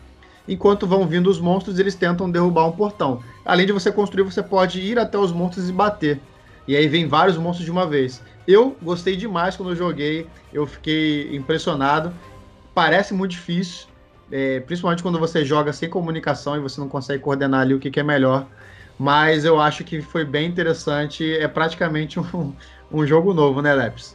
Sim, cara. Eu acho que veio para substituir algumas mecânicas de cerco que tinha no jogo, né? Porque a Capcom sempre gostou muito de colocar esse armamento extra de tirar daquela batalha comum, né? Às vezes colocar um monstro enorme, um monstro gigantesco, que você vai depender de mecanismos ou de toda uma engenharia de armas ali para conseguir derrotar um monstro que está além do, do, do, do, nosso alcance comum, né? Então, eu acho que o Frenzy veio meio que no intuito de substituir algumas dessas batalhas, só que agora eles podem colocar vários desafios diferentes com os updates e tudo mais, e deixa isso de forma mais coordenada. Podem criar vários sub-objetivos diferentes ali para você conseguir vencer a quest, o que vai mudar a estratégia que você vai adotar para cada batalha. Então, no meu ponto de vista, foi essa, foi esse o ponto, né? A gente teve no Road, por exemplo, tinha a Kuvtarot, que era um monstro gigantesco lá, que a gente tinha que usar muito armamento dela. A pré-batalha dela, antes de chegar ali na batalha, às vezes era um pouco cansativa. Eu acho que o Frenes ele é, se torna mais dinâmico. Você tem mais opções de estratégia, mais opções de armamentos diferentes, sub-objetivos muito claros. E se foi esse o intuito da Capcom, para meio que te trazer né, uma batalha diferente, às vezes mudar um pouquinho o ritmo do jogo, sai daquela batalha que você está ali sempre caçando, agora faz uma batalha com seus amigos num formato diferente. Eu acho que se foi essa proposta, eu acho que funcionou bem. Danilão, você gostou do modo frenesi? Você é um fã de Torre Defense ou você odiou e, e quer que eles tirem essa parada do jogo? Isso não vai acontecer. Cara, eu não, não sou um grande fã de Tower Defense, mas eu já joguei alguns jogos, mas não é um estilo que me prende, vou ser sincero, vou dar uma opinião sincera aqui. Mas o, o eu não gostei do Frenzy. Eu achei, eu achei que assim, é, o jogo é bem legal, ele é um simulador de caça, ele faz você se preparar muito bem e ele te penaliza se você comete erros durante a caçada, mas principalmente no, na preparação para para tal caçada, né, para a caçada em questão. E isso meio que ficou mais, é, é, digamos, acessível no Monster Hunter Rise, né? Ele permite que você erre pra caramba e, e, e repare os seus erros ali on flight durante a, a, caçada. Mas eu acho que o Frenzy, ele perde essa sensação de você enfrentar um, um monstro ameaça, ameaçador um monstro que pode tirar sua vida, sabe? O monstro que você tem que ter uma missão que é o que é bem difícil de, de, de derrubar ele. E, e o Frenzy é uma enxurrada desses monstros grandes que você às vezes demora 50 minutos para derrubar um, sendo metralhados Fale- e caindo um após por- o outro. Não, fale por você mesmo. Eu não dava 50 minutos, não, mas tudo bem. É modo de dizer, se, se que leve 20, o, 30 o minutos. problema é que os O que eu quero monstros dizer é ameaçadores, né, os apex, os alfas, que são aqueles que realmente estão afetados pelo Frenes e tal, ele, é, tipo assim, a Capcom tinha que te dar a opção também de enfrentar esse monstro de alguma forma fora do frenesi, né? Prender, tipo, por exemplo, aquele o Alpha Azurus lá, aquele Azurus azul lá que você enfrenta. Só consegue enfrentar ele dentro do frenesi, né? Mas o bicho é brabo. Seria legal se tivesse uma forma de enfrentar ele fora também, né? E o frenesi, beleza, você faz o frenesi ali de vez em quando com seus amigos para pegar alguns bilhetes para fazer a melhoria de armas, mas não coloca esses monstros presos somente a essa batalha, né? Esse é o problema. Sim, tem três monstros agora, se eu não me engano, são três, né? Que tem, são três alfas no, no Monster Hunter Rise até agora. Ou, ou, ou tem mais que três? Os três estão presos ali. Eu também achava que tinha que ter uma forma de caçar eles fora do frenesi. Mas vocês entenderam meu não ponto? só- e não- e não Vocês só- Entenderam meu ponto ou não? Não, não só os alfas, né? Tem aquele, aquele penúltimo dragão lá, que é um, do, um dos principais, que ele também tá preso no frenesi, né? Não tem como Isso. enfrentar ele fora. Quatro, então. Mas qual é o Eu seu não sei se eu ponto, claro, eu não sei se eu fui claro. Tipo assim, você passa o jogo inteiro caçando um monstro após o outro e são 30 Sim. horas de campanha pra você matar todos. De repente, numa missão de Frenzy, vem uma enxurrada de vários monstros desses que você caçou pra você derrubar vários de uma vez. É, meio Eu- que numa, numa área pe- muito pequena pra se caçar monstros, diga-se de passagem. Usando um Tower Defense lá que meio que tipo, perde. Eu Perde, entendi. per- Você quer perdeu, dizer que, você perdeu. quer dizer, você quer É dizer que jogo. o monstro perde o valor, né? O monstro aquela- perde o valor. toda aquela eu não coisa de- poderoso como caçador, porque eu tô usando uma arma de metralhadora ou uma parada aqui de explosivo. E os monstros são tudo imbecis que ficam batendo num portão de madeira que simula que ele invadiu minha vila. E nem pra me atacar ele serve, só quando eu vou pra frente dele lá e tiro ele da rota. Eu achei bem, bem fraco esse modo. Bem ruim mesmo. Entendi. Eu entendi. acho que esse modo aí vai ser realmente um modo meio divisível. Eu não sei se ele vai ter o. Eu não sei não, é, é fato que ele não vai ter o mesmo fator replay que uma caçada normal. Mas, para muitos iniciantes e uma galera que curte Tower Defense, talvez tenha sido esse o objetivo da Capcom. Até porque esse gênero é meio fortinho, fora, né? Fora do jogo. Às vezes apelar para esse público, sabe? Mas é aquilo. A gente só vai saber no futuro como é que a Capcom vai lidar com os updates de- desse modo Frenzy, como que ela vai prender os monstros novos, se ela vai prender a, a esse modo, né? Mas eu acho que esse modo aí vai ser divisível mesmo, e quando o modo é meio divisível, é complicado dele retornar. Então, vamos ter que aguardar as, próximas, as cenas dos próximos capítulos. É, o Gush, o Gush, você não gostou tanto quanto eu também, né? Mas você também não odiou tanto quanto o Danilo, né? Você fica, acho que, mais entre É, o eu, meio eu, termo, não, né? eu não odiei, não, mas o, o Leps aí abriu meus olhos pra uma coisa que se acontecer, eu vou odiar esse modo com todos os meus, com todos os meus nervos, cara. Que é a possibilidade dele substituir as batalhas de cerco, porque eu acho elas muito legais quando você enfrenta os monstros gigan- gigantões, apesar de elas serem mais simples, né? é, eu acho muito épico essa, essa parada de, igual por exemplo, do World. Eu não joguei o Iceborne ainda, mas quando você vai enfrentar os Zora Magdaros no World, que é aquela batalha que é meio de cerco também, que é um monstro grandão, você sobe pra cima do monstro, eu acho muito legal. Eu espero muito que eles não substituam pelo frenesi apenas, porque elas são muito legais, cara. Eu acho que não vai rolar de substituir, não, porque no próprio Rise tem algumas batalhas ali que usam armamentos na batalha também. Não vou entrar muito no mérito pra não dar spoiler pra galera, mas tem algumas, tem algumas batalhas fora do frenesi que você pode usar armamentos também. Mas espero que tenha mais. Não, não pare, não, se, não fica preso no frenesi, não. Sabe aqueles monstrinhos merda que ficam no mapa pequenininho, que você dá dois tapas e morre? Sim. Eu queria, tipo, que viesse, tipo, centenas desses bichinhos, tá ligado? E você tinha que derrubar eles porque eles são numerosos e são e estão sendo é, afastados e por, uma, por um, um desses monstros do frenesi gigantes aí, os alfas, que estão meio que afastando eles e meio que liderando eles pra uma briga, alguma coisa assim, pra uma invasão. E aí depois que você derruba todos esses monstrinhos pequenininhos, voadores, tal, é um modo bem legal. Você tinha que ser um lugar maior também, tipo uma Tipo aquele forte de Rateno em Zelda, que você fica na muralha defendendo, a parada bem frenética, e você vai pra um lado, vai pro outro na muralha e desce, e tem... Mano, aí seria um modo legal, entendeu? E aí no final vem o alfa, e você tem que sair do forte para matar o alfa do lado de fora, cara. E aí, meu amigo, é, é a batalha, velho. E aí seria o modo frenesi frenético, frenesi, entendeu? Desculpa. Basicamente um Monster Hunter Warriors. Centenas de bichos pequenos e depois um monstro grande. Quando eles fizerem o Monster Hunter é, Musou, vai ser mais ou menos isso, Danilo. Que você tá o Leps gostou da minha ideia, Leps. Pode falar que você não ficou aí felizão. Não. E amigos, como sempre, quando a gente traz um podcast sobre algum jogo específico, a gente sempre discute também um pouco da parte técnica, né? É questão de gráfico, questão de desempenho, FPS, som. E eu já vou dar logo o meu parecer. Eu acho que com relação ao som, a música, a trilha sonora, o jogo ele é, ele é perfeito. É, principalmente quando tem aquelas músicas meio orientais, tipo aquela do Mizutsune, sabe? Um negócio totalmente.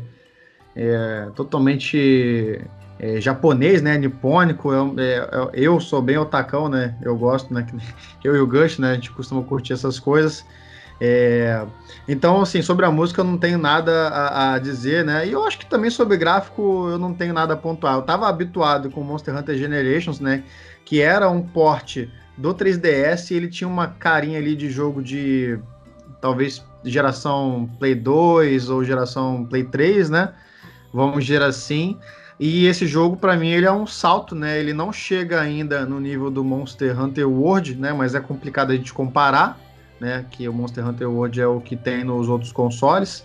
É... Mas, para a proposta do Switch, eu acho que a Capcom fez um excelente trabalho.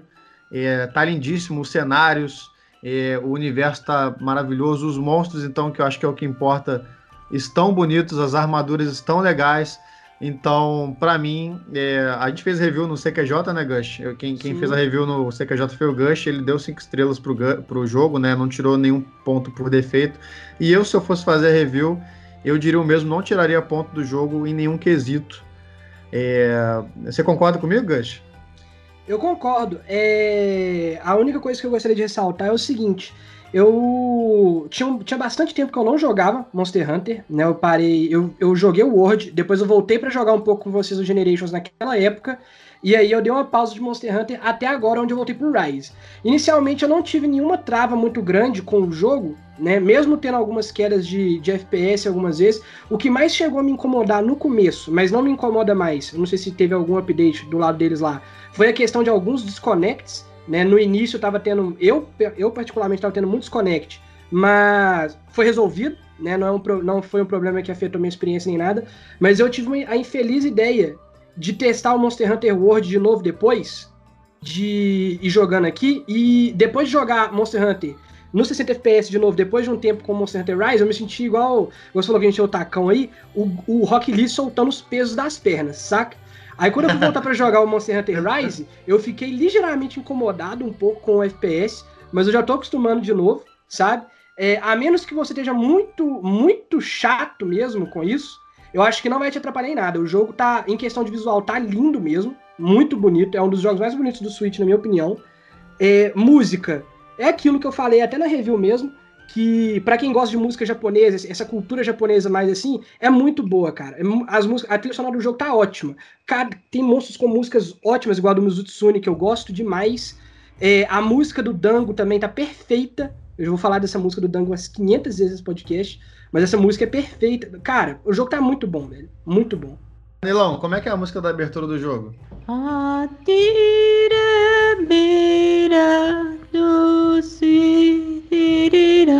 Aí depois que você entra na vila, é assim, ó.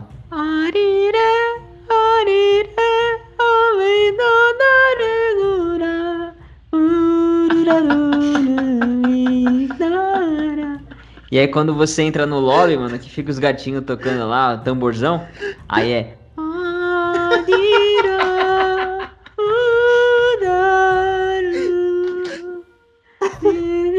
Nossa, é linda, mano. Essa do Dango eu não gosto muito, que fica.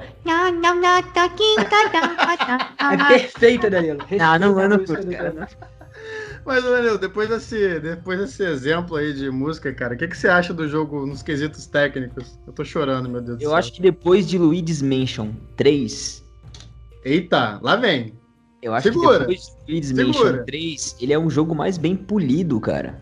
É. Não Nintendo. Não. É, se bem que o Luigi's Mansion 3 é da Nintendo, né? Embora. é, agora, agora é, né? Veio da. Foi comprada, né? A, Vamos lá, você quer dizer que, vamos dizer que ele é o second party? Second Party, vamos falar assim, né? Um, que não é mais Second Party, o Luigi's Mansion veio de Third agora, do, virou First, né? Mas digamos que ele entrou ali pro top 5 jogos mais bem polidos, vamos falar do, do Switch. Aí fica ge- geral, né? Eu acho que ele consegue ficar muito bem no patamar aí em termos de qualidade técnica, técnica no geral, fica muito bem é, ali ao lado de, de, de Luigi's Mansion 3, de Breath of the Wild, de, de Odyssey. É, eu acho que ele fica muito bem ao lado de, de Smash, por exemplo, de um Mario Kart 8 que roda 60 FPS ali, 1080p. É um jogo realmente de tirar o chapéu. Como o Gush falou ali, é bem lindo, o jogo é muito bonito. Ele não roda 1080p, né, na resolução HD, Full HD, mas ele ele não deixa a desejar. Ah, em qualidade técnica. Sabe aqueles jogos no Switch que você joga e parece que tá precisando de um óculos, que parece que tá tudo embaçado? Ele é o oposto, cara. Ele, tipo, te entrega uma experiência às vezes, formidável. Às vezes, às vezes você só precisa visitar o oftalmologista também, eu não sei. Eu já tenho um ano que eu não vou, né, de repente. Um jogo lindo, que quando você vai pro modo portátil é ruim, e na dock dá uma melhorada boa e dá pra jogar. Xenoblade 2. O Xenoblade 2 é um jogo muito bonito, cara. Só que você vai pro modo portátil, não dá pra jogar direito, você é muito pequenininha a tela tal, a resolução é baixa. O próprio Fire Emblem. É bem legal o jogo, mas você vai pro portátil, às vezes fica com dificuldade de ler um, um- um texto, alguma coisa. O Monster Hunter não, ele é perfeito no portátil e ele é perfeito no modo dock, cara. Então eu, eu acho que eu só tenho elogios para a qualidade técnica que a Capcom colocou nesse jogo e eu acho que isso se dá principalmente pelo fato de eles terem concebido o jogo para ser rodado na plataforma do Switch como realmente é arquitetado e planejado para ele, né? Sob medida, um, um console, um jogo exclusivo, obviamente, visando também lançar para PC é, futuramente, mas o, o main target dele é o Switch, né? E não ao contrário. Então eu acho que foi por isso que casou muito bem. Quando vem algo planejado para aquela plataforma, não tem como dar errado. Perfeito, perfeito. E Leps, você concorda com palestrinha? Concordo, cara. Esse jogo ficou lindo demais. Eu acho que eu concordo com a Eurogamer também, que disse que é o melhor jogo desde o Breath of the Wild. aí. Concordo com eles nesse ponto também. E a Capcom tirou leite de pedra, né, cara? Ela mandou muito bem, assim como ela fez com o Monster Hunter 3 Ultimate na época do Wii U. Era um jogo muito lindo também, cara. Um jogo absurdo. E usava o hardware melhor que a Nintendo em alguns, em alguns campos, né? Por exemplo, na parte do chat, por exemplo, o chat do Monster, 3, Monster Hunter 3 Ultimate, cara, ele era tão limpo, mano. Tão limpo que hoje conversa aí do WhatsApp, cara. Naquela época, muitos anos atrás, isso que já tem 11 anos isso? Você jogava Monster Hunter 3 Ultimate, o chat de voz dele, nativo, era limpinho, mano. Coisa delícia, sabe? Que você ia jogar Mario Kart, Super Smash, ficava super ruim. Ou seja, ela conseguiu fazer melhor do que a própria Nintendo. E, cara, Monster Hunter Rise, mais uma vez, ela tirou leite pedra, tá tudo. Cenários lindos. O principal, né? Os monstros lindos demais, cara. Tem hora que você olha pro monstro e você não consegue falar se esse monstro é do Rise ou se é do Road, porque ficou caprichado. Pega um Ratalos da vida aí, um Magnamalo, coisa mais linda, cara. Design de armas ele, né, ô Leps? Tão bonito, cara. Hã? Dá até dó de matar o monstro de tão bonito. São muito bonitos. A- Alguma parte do cenário ou dos personagens você vai notar a diferença entre um jogo e outro, puxado por realismo e tudo mais, né? Mas os monstros em si, que é uma, uma das partes principais, cara, você pega de um jogo do outro, tá muito caprichado, né? Apesar das limitações do Switch, eles conseguiram deixar assim como se fosse um jogo super atual, né? Eu Para mim tá de parabéns a Capcom nesse quesito de desempenho, cara. Eu tive alguns probleminhas de frame rate, cara, mas aí eu acho que, não sei, talvez já seja questão do meu Switch, né?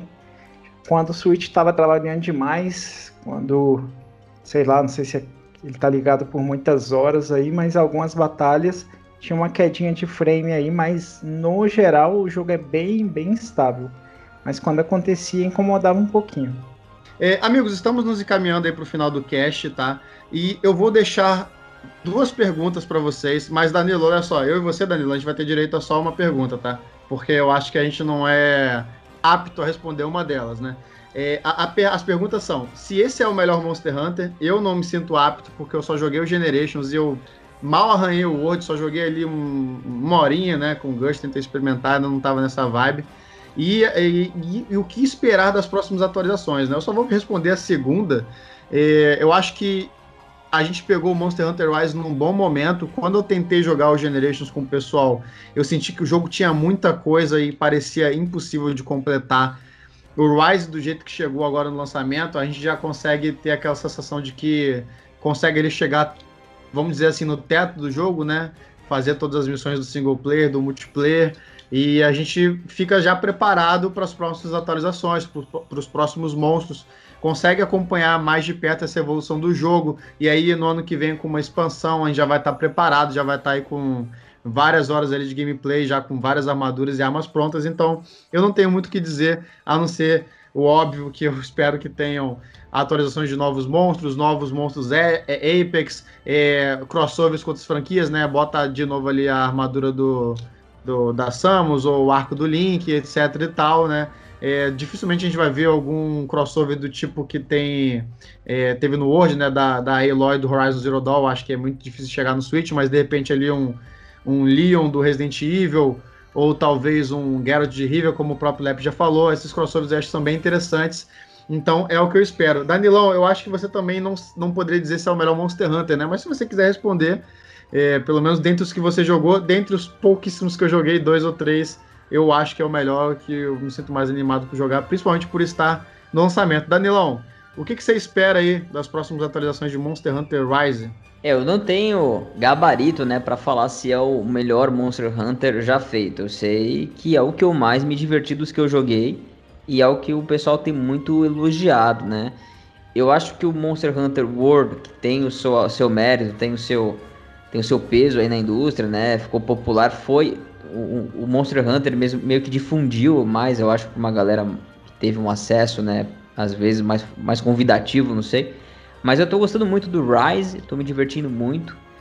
E das próximas atualizações eu espero que a gente receba mais skin, que nem o Labs falou, né? Que a gente faça alguns cross para receber aí o, o Link, a Samus, como a gente teve no Generation. Acho legal esses tipos de cross, né? do Mega Man, acho que, que a galera curte. É, talvez umas DLCs com mais monstros, uma nova área, eu acho que seria interessante e cabe no jogo ainda. E que é, é, é eles tragam ali, sei lá, umas armaduras diferentes também. Uh, não sei se seria o caso de no futuro adicionar até uma arma nova aí, especial, não sei se a Capcom estaria trabalhando embora eu esteja bastante satisfeito com a quantidade de armas. Gush, você eu já acho mais apto que nós para responder as duas perguntas. Então, é o melhor Monster Hunter? É, e o que você espera aí para as próximas novidades que a gente vai receber? Cara, então, minha opinião ser um pouco difícil de formular bem, apesar de tudo isso. Eu não me acho tão veterano assim também, não, porque eu, eu comecei a jogar o Monster Hunter no Generations, na época do 3DS, depois fui pro, pro Ultimate, depois eu fui pro World e agora tô no Rise, né? É, mas é, o, que, o que, eu quero, que eu quero tentar dizer aqui é que eu acho que ainda não, né? Mas eu acho que ele tá marcado para ser.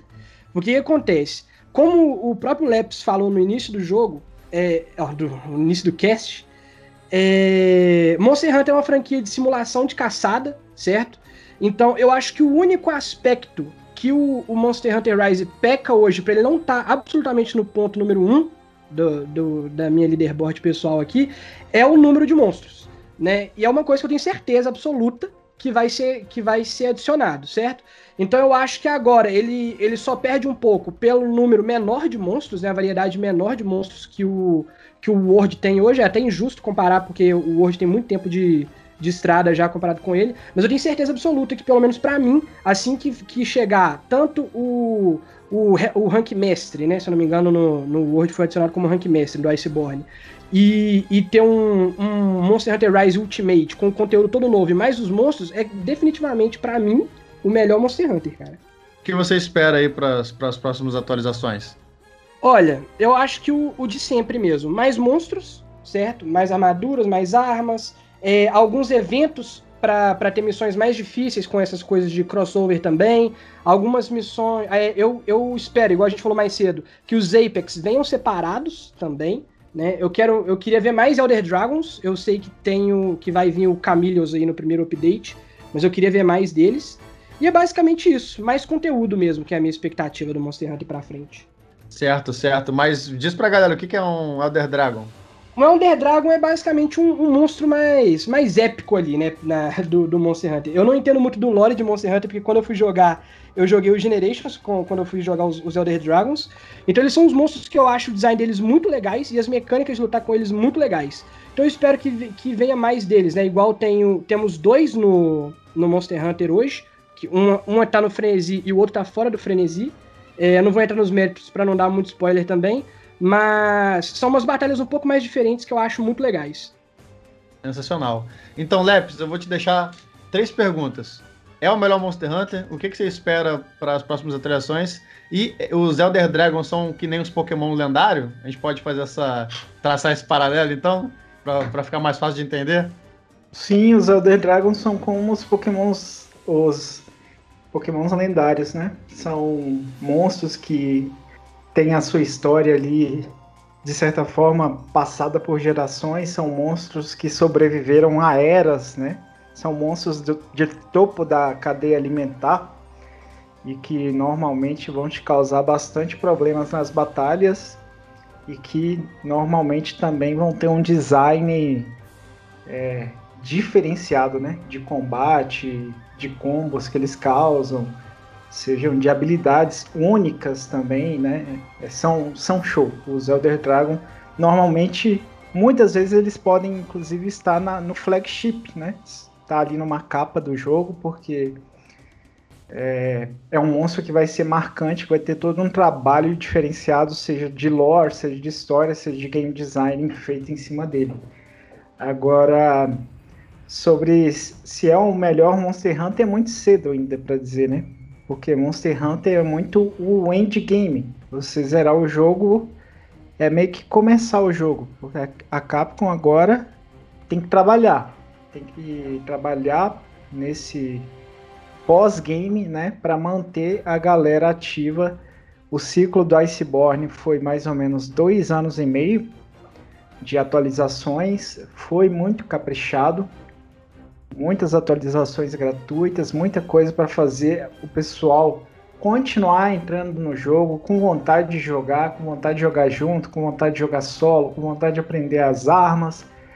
Então, se a Capcom trabalhar bem, esse Monster Hunter pode sim se tornar um dos melhores. Não sei te dizer ainda se é o melhor, mas questão de mecânica, cara, ele, ele, eu poderia dizer que ele vai estar acima do Road aí, por exemplo, porque ele pega essa melhoria de mecânica, de qualidade de vida das armas que o Road trouxe, que foi excelente e consegue expandir isso. Une o melhor do Generations Ultimate, né, que tinha ali as artes, os styles, só que deixa isso de uma forma mais balanceada, porque no Generations Ultimate era tantos tipos que você até se perdia, mano, para dominar. Agora tem vários tipos, você pode fazer diferentes combinações de estilo para cada arma.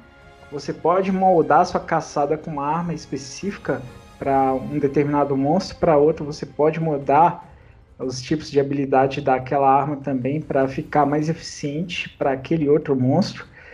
E pega as melhorias do Road. Então, em termos de mecânicas de combate, ele pode sim se tornar o melhor da franquia. Agora, dizer o melhor de todos vai depender muito do trabalho da Capcom agora nesse endgame em questão de eventos, em questão de crossovers, em questão de alimentar o jogo, em questão de atualizar as mecânicas, né, gerar novos desafios, gerar engajamento da comunidade. Se ela trabalhar bem, igual ela trabalhou no Monster Hunter Road, esse jogo tem tudo sim para se tornar um dos melhores. Mas a gente vai ter que esperar esse ciclo, vai ter que esperar também a futura expansão que vai trazer o Rank Mestre, que normalmente traz novas mecânicas também de gameplay.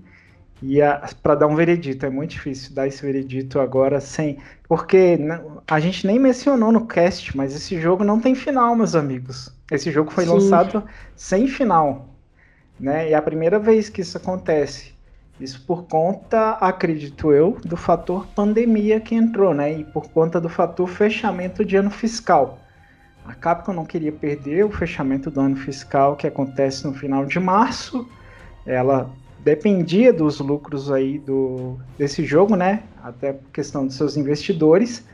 E, bem, o jogo do jeito que estava, ele estava completamente jogável para entreter as pessoas aí. Eu, eu já estou com quase 300 horas, então que jogo hoje que você lança que oferece essa quantidade de gameplay, essa franquia pode se dar esse luxo de trazer depois um final no futuro update, né? Mas, mas ainda assim não é costume. Normalmente a gente vê um final ali e depois pode ter uma continuidade da história sim nos futuros updates, mas a gente costuma ver um final, né? De qualquer forma, o que eu vi até o momento, eu gostei muito em termos de mecânica, em termos de game design, em termos de art design, armas maravilhosas. O capricho voltou do Road comparado ao Road. Cada arma agora tem um design único que dá vontade de colecionar, de tão linda que são as armas, né? Então esse jogo tem muita, muita coisa boa mesmo. Agora só vai depender da Capcom fazer o dever de casa, ainda mais que o jogo vendeu demais, né? Então, muita gente querendo jogar, é só olhar aí pro Animal Crossing e pensar da mesma forma. Tem que ter a mesma mentalidade. Como é que eu faço essa galera que comprou agora continuar jogando? Então, se fizerem esse trabalho, eu vi leaks por aí, né?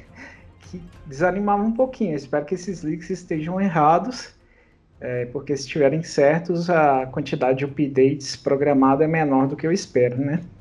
Mas por hora é isso, meus amigos, é aguardar e, enfim, se a Capcom fizer um bom trabalho, vamos ter jogo aí para os próximos dois anos e meio felizes da vida. Sim, e a gente, a gente aproveita, né? A gente faz esse cache aqui, é claro, é, é, para servir para os dois públicos, né? Ele serve para quem jogou o jogo, né? E a pessoa ela vai poder é, concordar ou discordar do que a gente está falando, né? E às vezes observar coisas que ela não conseguiu observar e aprender algumas coisas também. E também é importante para quem não jogou é, entender como é que funciona o Monster Hunter, né? E perder um pouco aquele preconceito de que talvez seja um negócio repetitivo, que é só matar monstro, e vocês veem que o jogo ele realmente tem uma profundidade ali. Eu mesmo posso dizer que eu tinha esse certo preconceito, mas eu comecei a experimentar no Generations e depois eu comprei o Rise no lançamento, estou muito satisfeito. Então, se vocês que estão ouvindo não adquiriram e tiverem condições, inclusive o jogo ele não está no preço cheio de lançamentos normais do Switch, que normalmente é 300 reais, né? O jogo está sendo a 250, se eu não me engano. É 250, pô. 250? É, então ele, ele já é aí um Isso, preço. 250 ele já é um, ele já é um preço aí um, é, um pouco mais convidativo e que está recebendo aí excelentes avaliações, né? Então todos aqui nós gostamos. E, e, se você não conhece a franquia, de repente aí é uma excelente porta de entrada, então sintam-se aí convidados aí pelos Hunters aqui presentes. Talvez vocês gostem aí, acumule aí umas 200, 300 horas que nem o Lepes aí, que fez isso aí em um pouco mais de um mês. Ainda vai mandar muito aí esse. esse Menos ano. de um mês, né, cara? Menos de um mês aí, é. então vocês veem. Três semanas que, e pouquinho. E não é pouca coisa, é, esse negócio de nicho aí é complicado, porque tínhamos esse preconceito com Animal Crossing no ano passado e vocês viram o fenômeno que se tornou.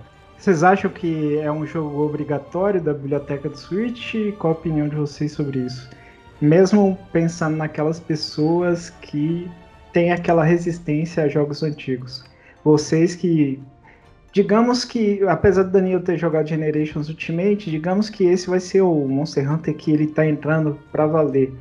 pensando em outras pessoas do seu canal que ainda tem a mentalidade dos jogos antigos, Danilo. Você que também jogou um pouquinho, que, como é que você vê agora é, o, o Rise? É uma porta de entrada tipo boa para a galera? Você considera um jogo que é essencial na biblioteca? Considera que as pessoas devem dar uma chance apesar dos traumas? Dá um pouquinho da opinião. Eu quero mais a opinião de vocês mesmo é, mais do que a minha, para a gente tentar incentivar o pessoal a, a, a, quebrar um pouquinho desse paradigma, né? É, eu acho que se a pessoa ainda não gostou da franquia ou não se sente atraída a experimentar, ou a jogar, ou a comprar uh, o Monster Hunter, eu acho que o Rise é definitivamente uh, o jogo mais convidativo de todos os Monster Hunters que já existiram antes. Então, eu já conheço algumas pessoas da comunidade nintendista, alguns inscritos que não gostavam de Monster Hunter, não achavam que iam gostar, baixaram a demo e odiaram mais ainda. E aí, por dar uma insistência, por ver vídeos, por ver nossos bate-papos, por ver a galera jogando e gostando, falou: não, eu vou comprar o jogo sim. E eles mesmo, mesmos constataram, né, Leps? O jogo em full, né? É, ele, ele é totalmente diferente da demo. A demo é só para te atrapalhar mais se você ainda não conhece o jogo. Então, o que eu digo para as pessoas é: se afaste da demo. Se você jogou a demo, esqueça o que você jogou da demo, a não ser que você já seja algum veterano da franquia. E, e dê uma chance, sobrando aquela grana ali que você vai comprar algum outro jogo e, e desistiu, ou que é um mês que não tem nada para você e você tá com uma graninha para comprar um jogo novo, é a hora de você ir pro Monster Hunter e tentar embarcar nessa franquia, porque o jogo vai te ensinar, ele vai pegar na sua mão e quando você começar a dominar e começar a entender que é possível de na campanha você avançar e, e, e sentir evolução de aprender a jogar o jogo, você pega o gosto. E aí você entende a essência e nunca mais quer desistir de Monster Hunter e vai falar: caramba, por que, que eu ainda não entrei nessa? E foi assim comigo, né? Eu, mesmo tendo jogado Generations, eu era meio resistente, né? A, a, a, querer mergulhar de cabeça na franquia. E o Rise fez isso comigo, fez eu querer ter vontade de me dedicar agora, de fato, a um jogo da franquia Monster Hunter. Eu, eu tendo assinar embaixo do que o Danilão falou, e eu eu tenho uma certa postura com os meus consoles, tá? Eu, eu eu tenho a oportunidade de ter todos eles, né? E eu sempre penso no seguinte: jogo grande, AAA, exclusivo, eu sempre vou dar uma chance, porque eu acho que é, são os motivos para a gente comprar os consoles são esses jogos, né? Eu, eu, a gente, eu já comprei o, eu já comprei o Nintendo 3DS para jogar Pokémon. Então, o Monster Hunter ele é um grande título para o Switch. É, o maior aí desse primeiro semestre vai ser um dos maiores do ano, pode até ser o maior do ano, a gente não sabe o que, que tem aí para frente. Então eu acho que é obrigatório, se você tem o Switch, você tem que aproveitar esses jogos aí exclusivos, principalmente que são muito bem feitos para a proposta dele de portátil.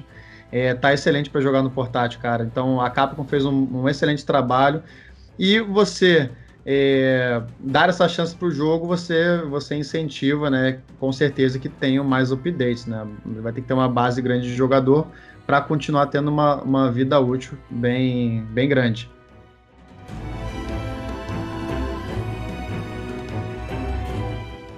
Então é isso, pessoal. espero que vocês tenham gostado de mais uma edição aqui do nosso Bate-Papo Nintendo Podcast. Foi muito legal. Eu queria agradecer também a galera que bateu um papo aqui comigo, começando por você, Mujiguchi.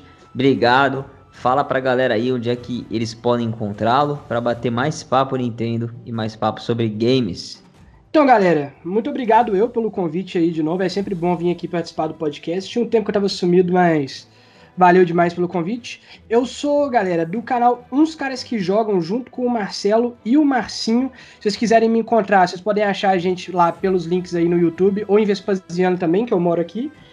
É, eu gostaria de fazer um convite, junto com o que os meninos falaram, de jogarem mesmo o jogo, tá? Quem ainda não jogou. É, esse jogo tá bem, bem tranquilo de entrar em português brasileiro, tá bem mais, com muito mais qualidade de vida. Então, quem teve trauma de outros jogos, é, tá muito bom esse aqui, pessoal, para poder começar. Não, não tenham medo, não, podem tentar. E ele, o Marcelo Quintanilha, que também estava aqui com a gente, deu show hoje aí, sempre fazendo a pauta, sempre organizando tudo. Muito obrigado, Marcelão. Foi show de bola. Bom, muito obrigado, Danilo, Gush. E, e, eu, eu, não considero o Gush convidado mais, porque o Gush ele já, já apareceu em três edições. Eu acho que quem apareceu mais aqui foi ele e o Jigglypuff com três edições, então o Gush, ele. Gush, você não é mais o convidado, tá? Você é do, do core principal do Bate-Papo Nintendo. Então eu vou, vou agradecer ao, ao aí por ter aceito o convite e ter dado aula aí sobre Monster Hunter. É, obrigado aí por todo mundo que ouviu. O Gush já fez aí a, a propaganda, mas eu vou reforçar, reforçar. Vocês nos encontram lá no canal do YouTube, uns caras que jogam. Tem muita coisa interessante lá. A gente não fala só sobre Nintendo, a gente também fala sobre as outras plataformas. Ou vocês podem me encontrar no Twitter, MarceloCQS, o Marcelo com dois L's. Então, mais uma vez, obrigado aí, galera. Valeu demais. E Leps, muito obrigado, Leps, pela sua participação aqui. Foi primordial todo o seu conhecimento aí. Eu agradeço demais. Queria que você contasse para a galera aí um pouco dos seus trabalhos, os projetos, canais, onde é que a galera pode te encontrar, meu amigo. Bom, eu que agradeço falar de Monster Hunter aqui no Brasil, que ainda é nicho, né? A gente tenta levar essa palavra para mais pessoas. Bom que seu canal tá falando um pouquinho disso alguns outros canais também começaram a falar mais agora, né? Um público novo está chegando na franquia graças ao Switch. Então, isso está sendo muito legal. Espero que o pessoal quebre esse preconceito que vocês comentaram, né? Deem uma chance, porque podem se surpreender. Deixo aí a última dica também, né? Muita gente acaba falando que é uma franquia essencial de jogar em multiplayer, mas tire um tempinho também para jogar solo, que no solo que muitas vezes você vai começar a entender o jogo para valer. É você e o, monstro no mano a mano é importante pra caramba. Deixa esse jogo ali na sua na beiradinha da cama, né? Se a Capcom fizer um trabalho legal, de vez em quando pega ele lá, treina uma arma nova, é, tenta vencer um monstro mais rápido do que você vencia, faz uma build nova e vai brincando ali, que é, é um jogo pra gente brincar agora durante a geração Switch inteirinha aí, até a Capcom lançar um futuro game, né?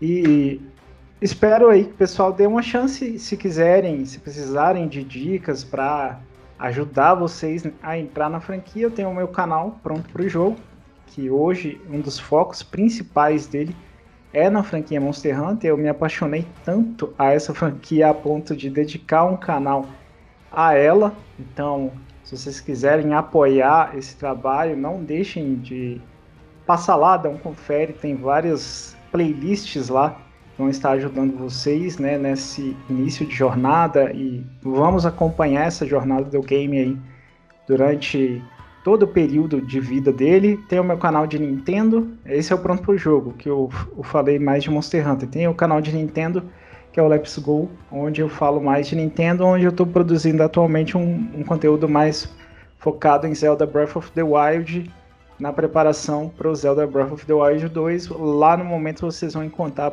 principalmente uma série 100% do Breath of the Wild que está bastante avançada já. Eu diria que a gente está com 65% já do jogo, mas estamos evoluindo muito bem. É, pretendo fechar essa série antes de da chegada do Breath of the Wild 2, se pá, quem sabe, antes da, da E3 aí, né? Que tudo indica que a gente vai ter uma E3 focada no Breath of the Wild 2 esse ano, né? E eu tenho outro, eu tenho o meu canal do Twitch onde eu faço as lives, prefiro segmentar as coisas, a Twitch mais para as lives, eu vou deixar um link, o Linktree, que aponta para minhas redes sociais, meus canais aí pro Danielão, aí ele deixa aí na descrição que eu acho facilita vocês conhecerem e se inscreverem naquilo que vocês preferirem. Agradeço demais o espaço e reforço. Joguem Monster Hunter. É isso, meus amigos. Muito obrigado. Ó, galera, só para complementar, tem um amigo meu que tinha preconceito com Monster Hunter e depois de ver uma série de vídeos do Leps aí, ele virou fã, tá? Pode conferir o canal dele, que o canal do cara é competente mesmo. Se você não entende nada de Monster Hunter ainda, vai lá no canal do Leps que vai, vai, você vai aprender lá mesmo, cara. Tenho, eu tenho um, um testemunho aqui de um cara que realmente se converteu ao, a, caça, a, caça, a caçada, né? Graças ao Leps. Dê uma conferida lá. Show demais, galera. Obrigado a todos também que acompanharam essa edição até o finalzinho aqui. Valeu demais. Eu queria agradecer também aos membros e apoiadores do Clube Bate-Papo Nintendo, que além de ter acesso antecipado a todas as edições do podcast, participa também de sorteio de jogos, participa lá do nosso Discord também exclusivo para os membros, que tá meio paradinho, né, cara? Não sei por que, que a galera não curte aderir lá ao Discord, tem só 10% dos membros lá. Vamos lá, galera. Vamos lá entrar no Discord, os links estão na descrição. E é isso, obrigado demais. Boa caçada a todos, happy hunting. A gente se fala no próximo Bate-Papo Nintendo, de preferência caçando. Valeu! Happy hunting! Happy hunting! Valeu! Valeu! Valeu!